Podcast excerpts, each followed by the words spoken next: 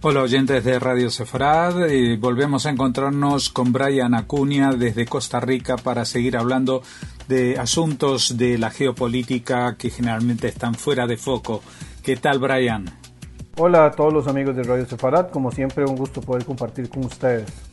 Bueno, supongo que como se impone por las fechas eh, que estamos recordando estos días, los 20 años eh, del ataque eh, contra las Torres Gemelas, el World Trade Center de Nueva York, pues hablaremos de ese tema también, ¿no? Es importante comenzar la columna mencionando pues un tema que está en boga, ¿verdad? Que está pues muy vigente en estos días, ¿verdad? Que hemos este estado escuchando, viendo documentales y demás, ¿verdad? Relacionado con los 20 años del derribo, del atentado terrorista contra las Torres Gemelas, contra el World Trade Center en los Estados Unidos. Y bueno, esto pues empezar señalando, ¿verdad?, de que hace 20 años el país más poderoso del mundo, del mundo posguerra fría al menos, que son los Estados Unidos, va a convertirse en la víctima inmediata de uno de los ataques terroristas quizás más significativos desde el punto de vista simbólico y desde el punto de vista de los triunfos del terrorismo eh, pues en, en, los últimos años, ¿verdad? Pensar, digamos, que este ha sido además el atentado más importante de inicios del siglo XXI y que después de estos atentados el mundo no va a continuar siendo el mismo, ha cambiado eh, pues paulatinamente y se ha escalado algunas circunstancias que vamos a ir desarrollando a lo largo de esta columna. Por supuesto, también es muy importante señalar de que este atentado terrorista contra las Torres Gemelas no sería el primero en su naturaleza, eh, señalando directamente ataques contra el World Trade Center, ya que en el año 1993 el terrorista pakistaní Ramzi Youssef ejecutó también un ataque terrorista, pero en este caso fue con un camión bomba contra la torre norte del World Trade Center, de las Torres Gemelas, con la intención también de poder derribarlas, eh, aunque en aquel momento pues no, no tiene éxito. Sí, digamos, llega a asesinar hasta seis personas y, llega a herir aún a más de, de, mil, pero no logra, digamos, el, el, el ataque tan significativo como lo fue el atentado del el de septiembre del año 2001, donde definitivamente vamos a, tener un cambio, como ya les dije, muy, muy significativo, tanto en, en, situaciones de la seguridad global, como también en lo que tiene que ver con la forma en la que se ha venido combatiendo a las organizaciones terroristas a lo largo de, de los últimos años. Recordemos también, quizás como una, un aspecto importante de señalar, de que en los Estados Unidos también existió otro atentado terrorista bastante importante. Este fue en el año 1995 que fue perpetrado por Timothy McVeigh y por Terry Nichols contra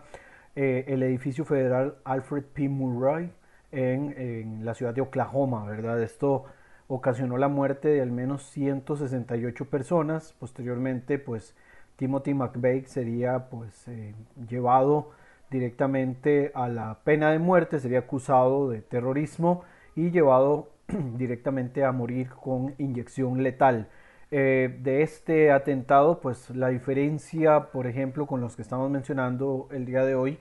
eh, está, bueno, en primer lugar que los atentados contra el World Trade Center han ocurrido en manos de supremacistas islamistas, ¿verdad? En este caso, de grupos radicales islámicos y por el otro lado que en el caso de Timothy McVeigh pues su intención era directamente asociado con el supremacismo de la extrema derecha. Esto digamos como para entender también y contextualizar de que no ha sido el único atentado, la única oportunidad en la que Estados Unidos ha sufrido algún tipo de, de ataque terrorista y ni se diga digamos de los ataques perpetrados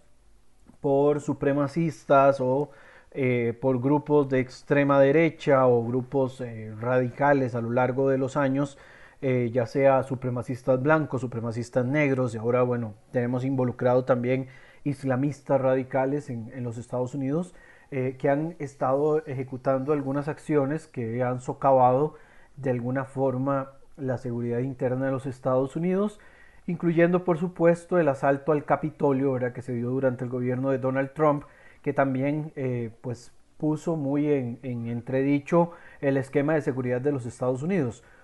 Evidentemente, pues hoy el enfoque es directamente asociado con el 9-11, con lo que ocurre con las Torres Gemelas, porque esto va a trascender aún más allá de las fronteras mismas de los Estados Unidos. Aunque, por supuesto, esto que acabo de mencionar es importantísimo de señalar porque a partir de ese momento se van a dar incluso cambios en la geopolítica de algunas regiones, incluyendo el Medio Oriente, ¿verdad? Que a partir de ese momento va a empezar a tener algunas eh, modificaciones en la forma en la cual el gobierno estadounidense aborda algunos de los temas más importantes. Con los atentados del 9-11 se va a hacer más significativo cada ataque contra objetivos occidentales por parte de agrupaciones radicales.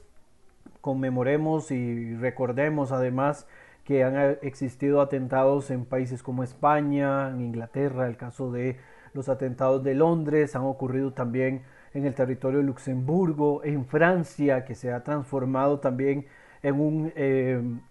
foco, ¿verdad?, donde las tensiones de grupos islamistas han estado concentrados, ¿verdad? El atentado de Nice, el atentado del Bataclan, el atentado contra la revista Charlie Hebdo, eh, etcétera, ¿verdad? También el Super Kasher, que en algún momento pues sufre de, un ataque de, grupos islámicos, eh, van, digamos, como dando este sentido. Lo mismo ocurrido en Bélgica, ¿verdad? Que ya lo hemos mencionado en una columna eh, de hace varios meses atrás, donde hablábamos directamente de la situación del barrio de Molenbeek, ¿verdad? ubicado en, el, en la zona de Bruselas, en Bélgica. Esto, por supuesto, para hacer este señalamiento de la importancia que tienen los diferentes atentados dentro del ideario de los grupos terroristas, ¿verdad? Cada vez se hacen más sonados estos ataques, se van haciendo también un tanto más constantes, menos predecibles. Esto eh,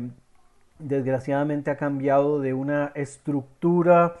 eh, pues digamos, de grupo propiamente y se ha utilizado menos recurso humano y en algunos casos se ha echado eh, pues eh, un poquito de acción a los autodenominados lobos solitarios que tienen su, su participación en diferentes atentados. Los atentados de Barcelona, por ejemplo, en la Rambla, pues fueron ejecutados directamente por un denominado lobo solitario y se han dado, digamos, otros casos donde también el uso del lobo solitario, que es una práctica que se ha incentivado con mucha más este, vehemencia durante la gestión o durante la influencia del Estado Islámico en el Medio Oriente y en otras zonas del mundo, pues se ha escalado todavía muchísimo más. Eh, también, digamos, hay un, un, elemento que siempre saco a colación y que dificulta un poco esta, esta situación política y es el uso del término guerra contra el terrorismo, la cual ha evitado emprender la verdadera lucha o la verdadera batalla que es, que es contra el radicalismo islámico,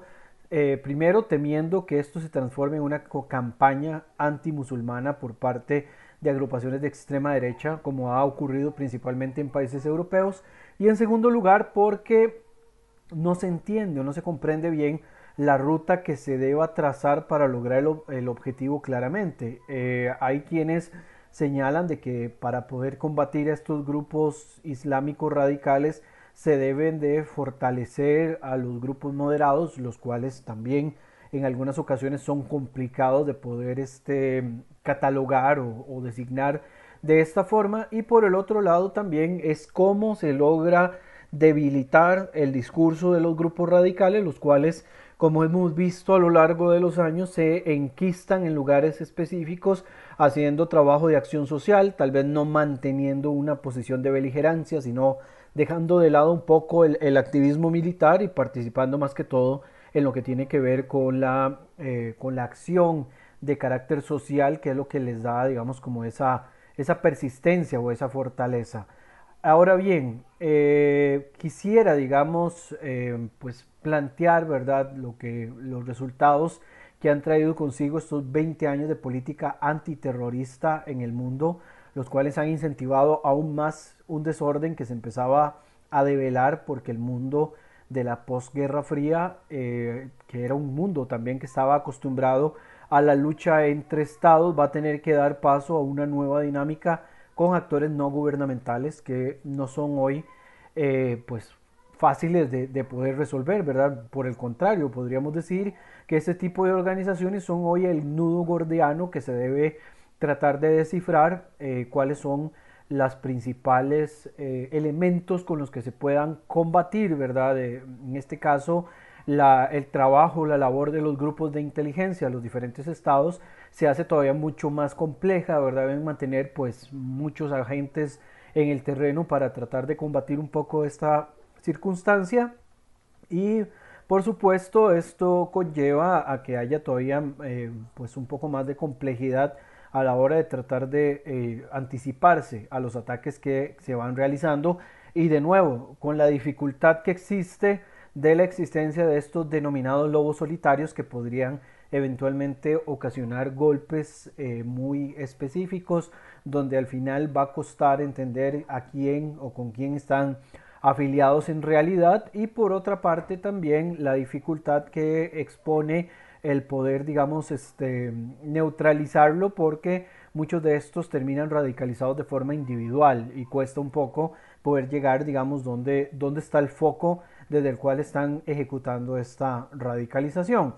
Es importante también explicar algunos de los cambios que se dieron en el mundo después del 9-11 para ver los alcances de este desorden que dieron pie incluso a algunos cambios en territorios donde aparte de haber inestabilidad, se gestó un desgaste que eh, se pagaron muy caros, ¿verdad? Y lo pagaron principalmente los gobiernos y los ejércitos de países sumamente poderosos, ¿verdad? Como lo ha sido los Estados Unidos en su eventual retiro tanto de Irak, eh, que estuvo invadido por los Estados Unidos desde el año 2003, como en el caso de Afganistán, que es el caso más reciente, ¿verdad? Del cual se han tenido que retirar también viendo las circunstancias de un gasto eh, exorbitante, ¿verdad? Eh, además de bajas eh, militares y bajas en la moral del ejército, lo cual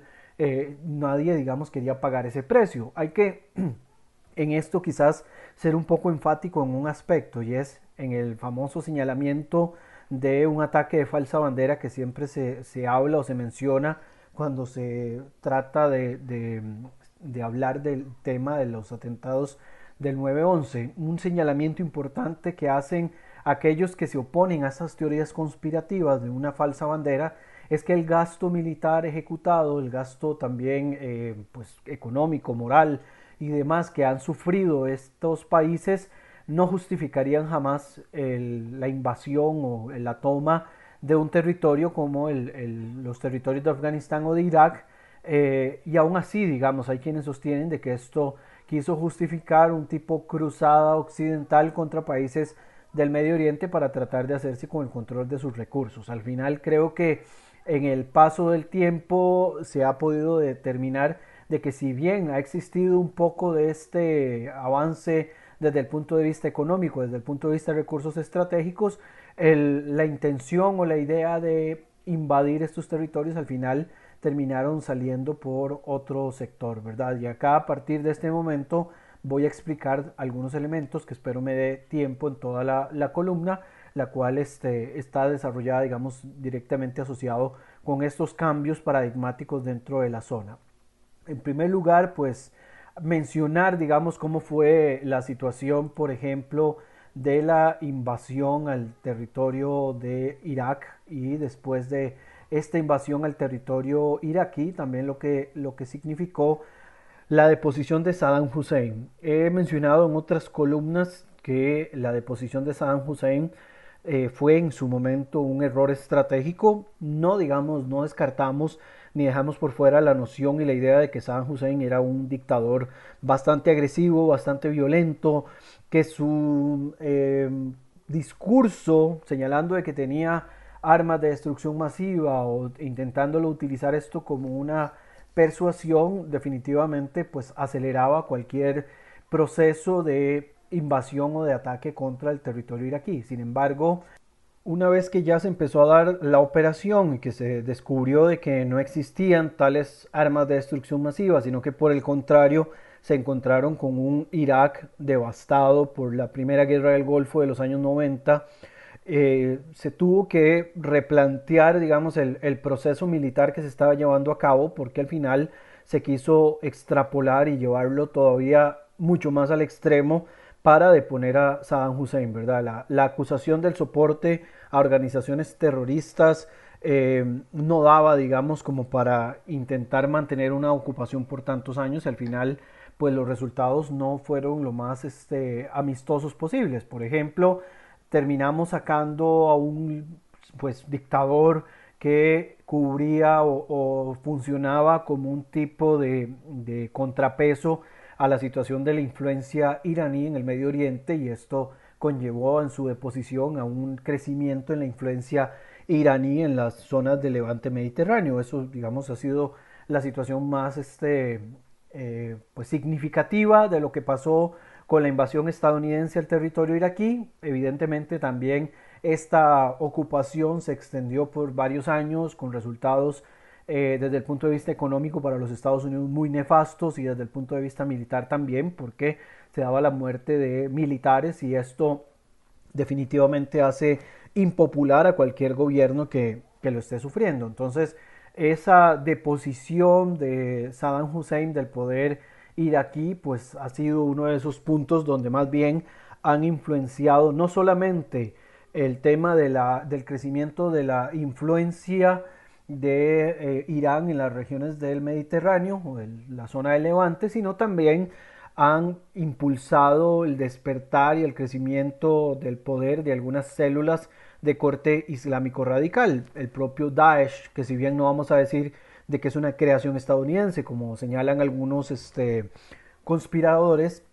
sí debemos de ser el señalamiento de que Daesh se origina, ¿verdad?, de un desgaste de las diferentes fuerzas militares, paramilitares y grupos eh, islamistas que están presentes en el territorio iraquí y esto, digamos, les da un campo de acción mucho más elevado porque no se logra llegar a un, a un gobierno de consenso en Irak, sino que se ha mantenido en una inestabilidad durante los últimos años. Entonces la respuesta y la situación de esta toma iraquí, al final de cuentas, ha llevado, digamos, a, a cambio, digamos, en cuanto a los pesos y contrapesos dentro del territorio iraquí. Por un lado, tenemos que el contrapeso de Irán era el gobierno de Saddam Hussein. Al no estar Saddam Hussein, tenemos técnicamente el crecimiento de una influencia iraní muy significativa, mientras que por el otro lado vamos a tener el, pues, el crecimiento o el desarrollo a veces de manera cómplice de grupos radicales islámicos que buscan eh, de corte sunita principalmente,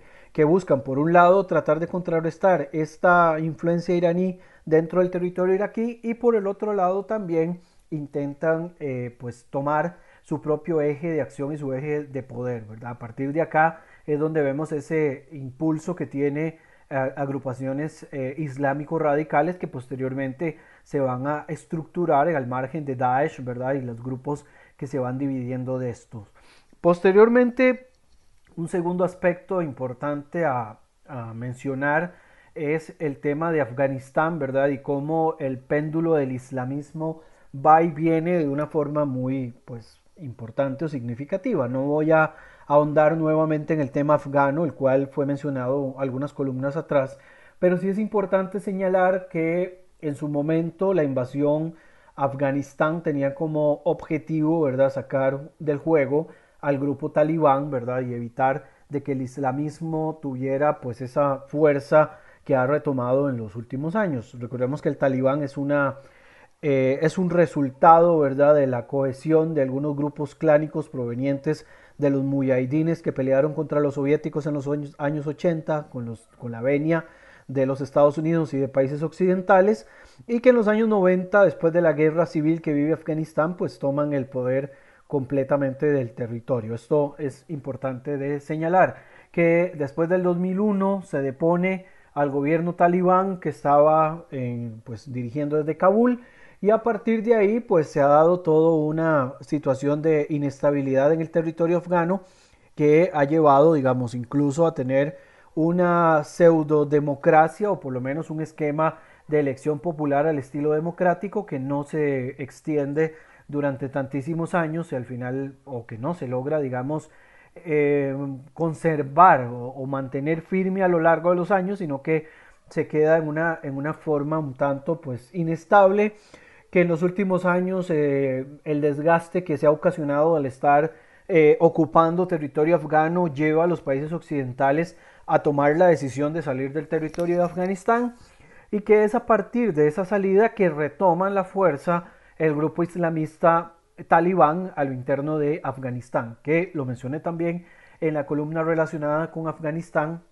no tienen eh, aceptación general entre todo el público afgano, sin embargo tienen una acogida entre algunos grupos clánicos de Afganistán, lo cual lleva, por supuesto, a que puedan hacerse con el control del poder, ya que el esquema clánico es esencial para este tipo de situaciones. Entonces, se mueve el péndulo del poder en Afganistán de un eh, sistema roto, pseudo democrático, eh, impulsado, digamos, por Occidente, sin, digamos, fortalecer aquellos aspectos relacionados con la estructura clánica, la estructura social y demás, y no solo concentrándolo a tratar de imponer un esquema occidental, eh, pues a la usanza muy nuestra, y al final de cuentas el efecto rebote pues ha sido lo suficientemente nefasto como lo hemos ido viendo a lo largo de los últimos meses en el territorio afgano y que es probable que sigamos escuchando de esta situación en, las próximas, eh, en los próximos periodos de tiempo. Otro elemento pues importante que ya lo señalé y lo mencioné anteriormente es el eh, impulso que han tenido otras agrupaciones radicales después de este pues podríamos pensar pifia a la hora de tomar decisiones posteriores a los atentados del 9-11. Ojo, yo no estoy criticando directamente eh, la respuesta militar que era evidente que Estados Unidos y los países occidentales iban a querer impulsarla después de estos atentados. Sin embargo, el no existir una estructura básica, digamos, elemental, con la cual se hiciera algo que surtiera efecto, al final de cuentas optamos o llegamos a la, a la situación en la que estamos en estos momentos, ¿verdad? Sin una resolución importante y esto más bien ha dado pie para que el desorden eh, se impulse todavía con mucha más eh, pues vehemencia, mucha más fuerza. Decía entonces que esto le ha dado pues fortaleza a los discursos de otras agrupaciones porque también los gobiernos occidentales se concentraron demasiado en tratar de desestructurar o desmovilizar, desmovilizar perdón, a Al Qaeda y cuando nos hemos dado cuenta, desmovilizan Al Qaeda, el cual depone un poco sus acciones de carácter militar, pero dejan descuidado otros tipos de células que se puedan despertar. Y a partir de ahí empezamos a ver el surgimiento de grupos como Daesh, que empiezan a tener pues todavía mucho más poder a lo largo de los territorios que van dejando atrás Al Qaeda, que ya han, em, ya han invertido, ya han dejado un germen del radicalismo islámico en estos territorios y ellos lo que vienen simplemente es a fortalecerlo bajo un nuevo discurso que sigue siendo pues muy parecido al anterior pero con una estructura quizás un poco más este pues más fuerte porque Daesh a diferencia de Al Qaeda pues sí digamos ha sido más enfático en la idea de crear un califato islámico y fortalecer desde esa posición. Y también mencionando todo lo relacionado con el con el terrorismo internacional, pues no ha sido suficiente las acciones que Occidente ha querido llevar a cabo para decapitar a los líderes de estas organizaciones o de estas agrupaciones. Anteriormente, digamos, se pensó de que al decapitar o al sacar del juego algunos líderes, estos grupos se iban a disolver e iban a desaparecer. Por eso es que en algún momento, cuando el gobierno de Barack Obama logra asesinar a Osama Bin Laden en, Pakistán, se creyó de que ya íbamos a ver el ocaso o el acabose de la organización Al Qaeda y sin embargo hemos visto que Al Qaeda lo que hace es que crea filiales en diferentes países, siguen actuando a un modo digamos este un poco menos centralizado y siguen digamos realizando sus acciones dependiendo de las circunstancias en las que estén sumergidos. En estos momentos están más desde un punto de vista de eh, la, situación eh, que podríamos mencionar, de una situación social y menos desde un punto de vista paramilitar y en algunos momentos pues sí, retoman el tema de las armas para poder hacer el dominio y el control de algunos territorios. Ahora ya digamos como para ir terminando ¿verdad? La, la columna, eh, este fenómeno digamos ha llevado a que incluso ya se desestructure un poco los ataques eh, pues de carácter más grupales, ¿verdad? Algo más estructurado y demás y pues como lo dije al inicio de la columna, de, pie principalmente a los denominados lobos solitarios que finalmente son los que terminan pues tomando muchísimo del discurso y muchísimo de las acciones de estas organizaciones y tomando eh, la tarea del radicalismo para sus propios beneficios, ¿verdad? En 20 años lo que hemos visto es una evolución eh, de lo que ha sido no solo la guerra contra el terrorismo, sino también el enfoque de algunos conflictos. Se ha llegado a aprender quizás a la fuerza de que ya no estamos delante de esquemas de guerra eh, regular, sino que es cada vez más evidente y más fuerte el uso y la, y pues, la maniobra de las guerras proxy, de las guerras también irregulares e híbridas, y con más este, vehemencia, digamos, entender de que al no existir una inteligencia pues puntual para poder desarrollar algunos aspectos relacionados con el esquema eh, militar, al final de cuentas va a dar, digamos, esto pie a que finalmente pues eh, se mantenga una constante la inestabilidad y la ruptura de los esquemas que se han querido imponer. Además, Occidente a lo largo de estos 20 años tuvo que aprender eh, quizás a la fuerza, y espero que lo hayan aprendido,